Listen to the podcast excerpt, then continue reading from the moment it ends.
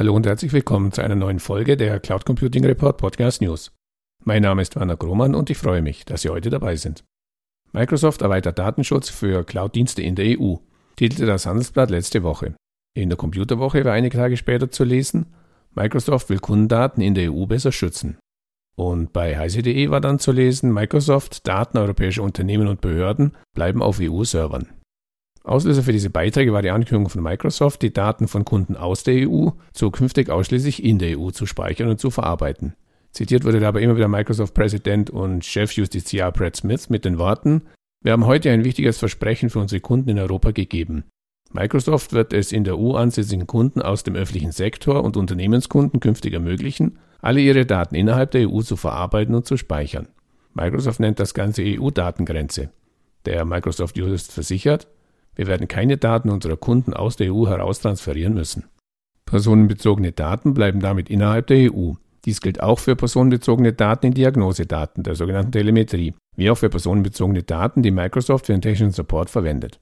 Der Microsoft-Vorstoß ist offensichtlich eine Reaktion auf das EuGH-Urteil zum Privacy Shield aus dem Jahr 2020, das einem Datentransfer in die USA größtenteils die rechtliche Grundlage entzog. Begründung der EuGH-Richter in den USA existiert kein vergleichbares Datenschutzniveau wie in der EU.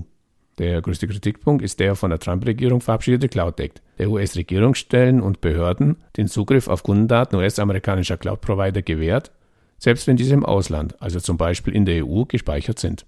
Wie wir in der letzten Ausgabe der Cloud Computing Report Podcast News berichtet haben, gehen gerade deutsche Datenschützer derzeit verstärkt gegen Unternehmen vor, die Cloud-Dienste aus den USA einsetzen und verlangen entsprechende Erklärungen über den Einsatzgrund. Werden Verstöße festgestellt, drohen empfindliche Strafen. Und so ließen auch die Kommentare von Datenschützerseite auf die Microsoft-Datengrenze nicht lange auf sich warten. Das Handelsblatt zitiert beispielsweise den Datenschutzbeauftragten des Landes Baden-Württemberg, Stefan Brink, mit den Worten, da US-Rechtsvorschriften amerikanische Unternehmen auch dazu verpflichten, außerhalb der USA verarbeitete Daten auf Anforderung herauszugeben, sind damit keineswegs alle Transferprobleme gelöst. Eine ähnliche Einschätzung vertritt Datenschutzaktivist Mark Schrems, der mit seinen Aktivitäten unter anderem für das Kippen Privacy Shield durch den EuGH verantwortlich ist. In einem DPA-Interview erklärt er, nachdem Microsoft USA anscheinend weiter Zugriff auf die Daten hat, müssen sie die Daten nach US-Recht weiter herausgeben. Der Ort der Speicherung bringt leider nichts, solange Zugriff aus den USA möglich ist. Eine rechtlich stabile Lösung bräuchte eine völlig weisungsfreie Einheit in der EU, bei der die Daten bleiben. Langjährige Beobachter dieses Themas erinnern sich vielleicht an die Microsoft Cloud Deutschland, und das darin integrierte Treuhändermodell mit T-Systems, das genau dieses Problem des Datenzugriffs beseitigen sollte, sich leider aber am Markt nicht durchsetzen konnte und mittlerweile eingestellt wurde. Für alle anderen gibt es in den Shownotes einen Link auf frühere Beiträge zu diesem Thema. Wie geht es nun also weiter? Was die Technik betrifft, so hat Microsoft nach eigenen Angaben bereits mit den Vorbereitungen für die EU-Datengrenze begonnen und investiert in europäische Rechenzentrumsinfrastruktur. Auf dem European Cloud Customer Summit im Herbst sollen Details zur Weiterentwicklung vorgestellt werden. Bis dahin rät Microsoft allen seinen europäischen Cloud-Kunden, die bereits bestehenden Möglichkeiten zum Schutz ihrer Daten in der Microsoft Cloud zu nutzen. Und diese liegen insbesondere im Bereich der Verschlüsselung. Bei vielen unserer Services liegt die Kontrolle über die Verschlüsselung der Daten durch die Verwendung von kundenverwalteten Schlüsseln in den Händen der Kunden selbst, erklärt Brad Smith in einem Beitrag in der Computerwoche. Auch mit diesem Vorschlag erntet der Microsoft-Vertreter umgehend Widerspruch von Seiten deutscher Datenschützer, in Person des bereits zitierten Stefan Brink. Dieser erklärt in einem Beitrag im Handelsblatt, dies ist eine gute Entwicklung, funktioniert aber nur sehr eingeschränkt, wenn die eigenen Daten auch aktiv verarbeitet werden sollen und dafür entschlüsselt werden müssen. Und die Politik? Die Chancen, dass die USA-Behörden ihre Überwachungsmaßnahmen einstellen oder es zu einem neuen EU-US-Datenschutzabkommen kommt, sieht Datenschützer bringt derzeit als eher gering. Erwartungsgemäß anders sieht dies der Microsoft-Justiziar. Er verweist auf die laufenden Gespräche zwischen der Europäischen Kommission und der US-Regierung über einen neuen Rahmen zum Schutz personenbezogener Daten und erklärt, wir sind zuversichtlich, dass es in naher Zukunft Lösungsansätze geben wird. Schauen wir mal, wer recht behält. Herr Schrems wird sicher mit Argusaugen darauf achten, was da ausbaldofert wird. Und gegebenenfalls dann wieder alles daran setzen, die Vereinbarung zu kippen, wenn sie seiner Meinung nach zu wenig Datenschutz für europäische Cloud-Nutzer bietet. Zweimal ist ihm dies ja bereits geglückt. Mein persönliches Fazit. Zum einen ist es natürlich lobenswert, wenn auch US-Anbieter wie Microsoft das Thema Datenschutz ernst nehmen und ihren Kunden den größtmöglichen Schutz ihrer Daten bieten möchten. Auf der anderen Seite zeigt die neue Initiative von Microsoft, dass der rechtliche Status quo eben nicht ein weiter so wie bisher rechtfertigt. Viele Cloud-Anbieter aus den USA haben sich nach dem EuGH-Urteil im letzten Jahr weiter darauf berufen, dass ihre Cloud-Services auch nach dem Urteil DSGVO konform genutzt werden können und sich dabei in der Regel auf die Standardvertragsklauseln berufen. Dass dies wohl doch nicht so rechtskonform ist wie behauptet, verdeutlicht die Microsoft-Kampagne.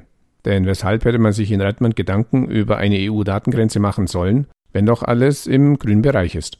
Und politisch stellt sich mir natürlich die Frage, ob die Zeit für die beiden Regierungen überhaupt ausreicht, um sich ernsthaft Gedanken über eine neue Datenschutzvereinbarung mit der EU zu machen. Denn in vier Jahren droht ja bereits wieder die erneute Kandidatur von Donald Trump. Und sollte der wieder gewählt werden, stehen die Chancen für ein Abkommen meiner Meinung nach gleich null. Es bleibt also spannend. Kommen wir nun zu den Nachrichten.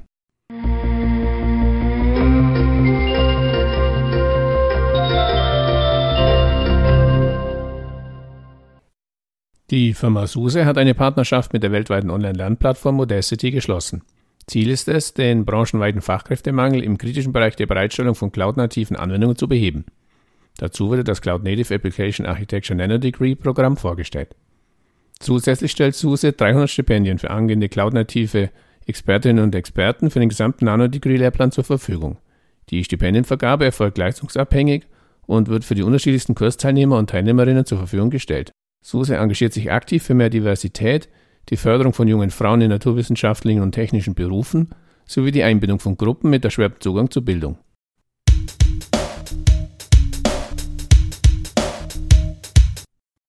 For Cloud hat einen weiteren Kunden in die Cloud gebracht, das Unternehmen Franco Fresco, Hersteller der Gustavo Gusto Tiefkühlpizzen. Neben SAP Business by Design nutzt das Unternehmen zukünftig auch die Lager-App Scan to Cloud die SAP Cloud Plattform Integration und das Applikationsmanagement-Paket Care for Cloud. Offer Cloud freut sich über die Erfolgsgeschichte mit dem jungen Unternehmen. Im letzten Jahr hat die Cloud Company für Franco Fresco mit SAP Business by Design eine integrierte Prozesslandschaft eingeführt. Das wurde durch den Erfolg der Hauptmarke des Unternehmens Gustavo Gusto notwendig. Der Hersteller der bekannten Tiefkühlpizza gehört laut Financial Times wiederholt zu den 1000 wachstumsstärksten Unternehmen Europas und räumt gerade einen Preis nach dem anderen ab. Auf dem Weg nach oben hat Gustavo Gusto die nächste Station, die Cloud, jetzt mit Alpha Cloud erreicht.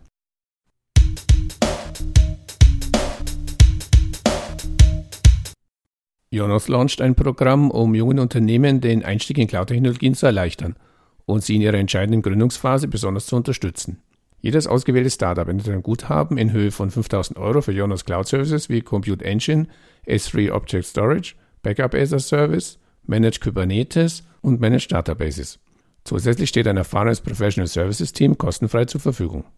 Mit unserer Infrastruktur sind schon viele Unternehmen stark gewachsen. Sie haben alle eine leistungsstarke Cloud zu einem günstigen Preis benötigt, die wenig manuellen Aufwand verursacht und mit der sie zügig in ganz Europa skalieren konnten, sagt Martin Endres, CCO von Jonas und ergänzt, diese Erfahrung haben wir in unsere neue Startup-Initiative gebündelt und bieten darin einfachen Zugang in die Cloud, einen Austausch auf Augenhöhe und finanzielle Vorteile, die Liquidität der jungen Unternehmen schont.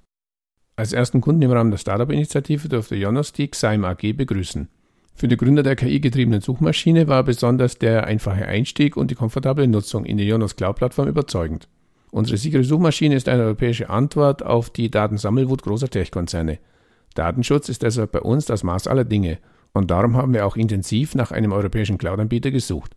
Mit Jonas haben wir hier einen verlässlichen Partner gefunden, sagt Dr. Leif Nissen-Lundbeck, CEO und Mitgründer von Xein.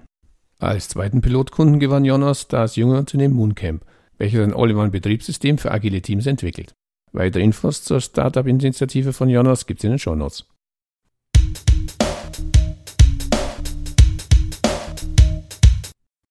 ISG hat den aktuellen EMEA ISG-Index, Stand erstes Quartal 2021, mit besonderem Blick auf die Märkte in Deutschland, Österreich und der Schweiz vorgestellt. Die fünf wichtigsten Fakten und Trends Erstens, die Dachregion macht mittlerweile fast 30 Prozent des europäischen Managed Services Markts aus. Zweitens, Europa mit den weltweit meisten Megadeals. Drittens, der Cloud-Bereich erneut auf Rekordniveau. Viertens, der europäische Gesamtmarkt wächst um ein Fünftel. Fünftens, Managed Services deutlich im Plus.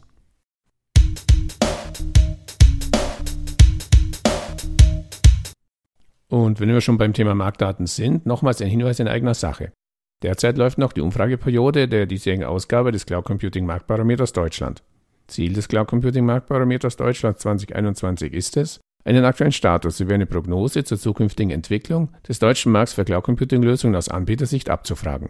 Die Fragen des im letzten Jahr erstmals durchgeführten Corona-Special zum Cloud Computing Marktbarometer sowie der GAIA-X Kurzumfrage wurden dieses Jahr in den Fragebogen integriert. Weitere Infos und den Link zum Fragebogen finden Sie in den Shownotes zu dieser Folge.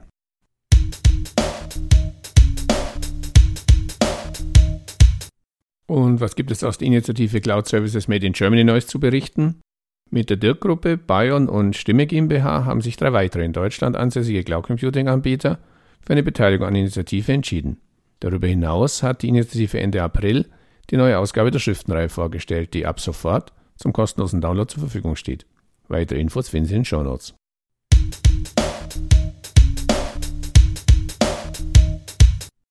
Der Cloud-Service-Anbieter Gridscale aus Köln stellt gemeinsam mit dem Systemintegrator Linet Services GmbH die technische Infrastruktur der virtuellen Klassenräume für das Homeschooling von über 12.000 Wolfsburger Schülerinnen und Schülern sicher.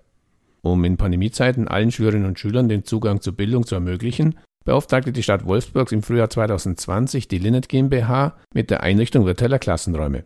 Aus datenschutzrechtlichen Gründen war schnell klar, dass Videokonferenzlösungen amerikanischer Tech-Unternehmen nicht in Frage kommen.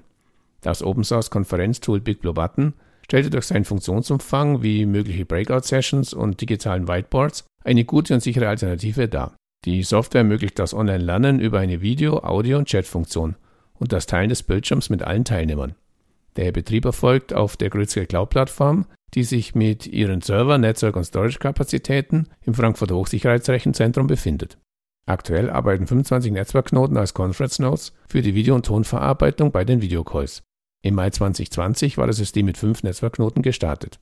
In Vorbereitung auf die steigende Nachfrage sind bereits zehn weitere Conference Nodes vorinstalliert und bei Bedarf innerhalb weniger Minuten hochfahrbar. Das skalierende Element und damit quasi der atmende Faktor sind hier die Conference Nodes, erläutert Felix Kronlage-Dammers, COO von Gridscale, die Vorteile der Cloud-Architektur. Linet nutzt den vollen Umfang der Automatisierung der Gridscale-Plattform und erreicht dadurch einen hohen Grad in der Elastizität der bereitgestellten Umgebung. Wir fahren die Nodes, also die verschiedenen Verbindungspunkte, über Nacht automatisiert herunter, da dort kein Unterricht stattfindet, ergänzt Timo Springmann, Geschäftsführer der Linet Services GmbH. Dank ausschließlich nutzungsbasierter Abrechnung der Cloud-Ressourcen ist das die mit Abstand effizienteste und kostengünstigste Lösung für diesen Einsatzzweck.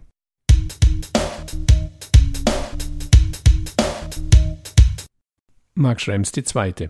Der Datenschutzaktivist, der insbesondere dadurch bekannt wurde, dass er gleich zwei Datenschutzabkommen zwischen den USA und Europa zum Kippen brachte, ist Gast bei drei kostenlosen Online-Fireside-Talks, die von der Europäischen Datenschutzinitiative Privacy Provided, der Firma Retarus und weiteren Partnern aus der Tech-Branche präsentiert werden. Weitere Infos zur Veranstaltungsreihe gibt es in den Shownotes.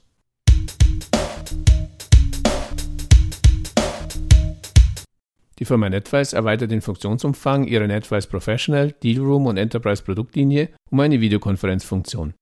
NetWise-Benutzer können ab sofort ohne zusätzliche Software oder Plugins direkt im Datenraum sichere und datenschutzkonforme Online-Meetings mit anderen Datenraumbenutzern durchführen. Die Videokonferenzfunktion ist im NetWise Datenraum integriert und steht Benutzern ohne Zusatzkosten zur Verfügung.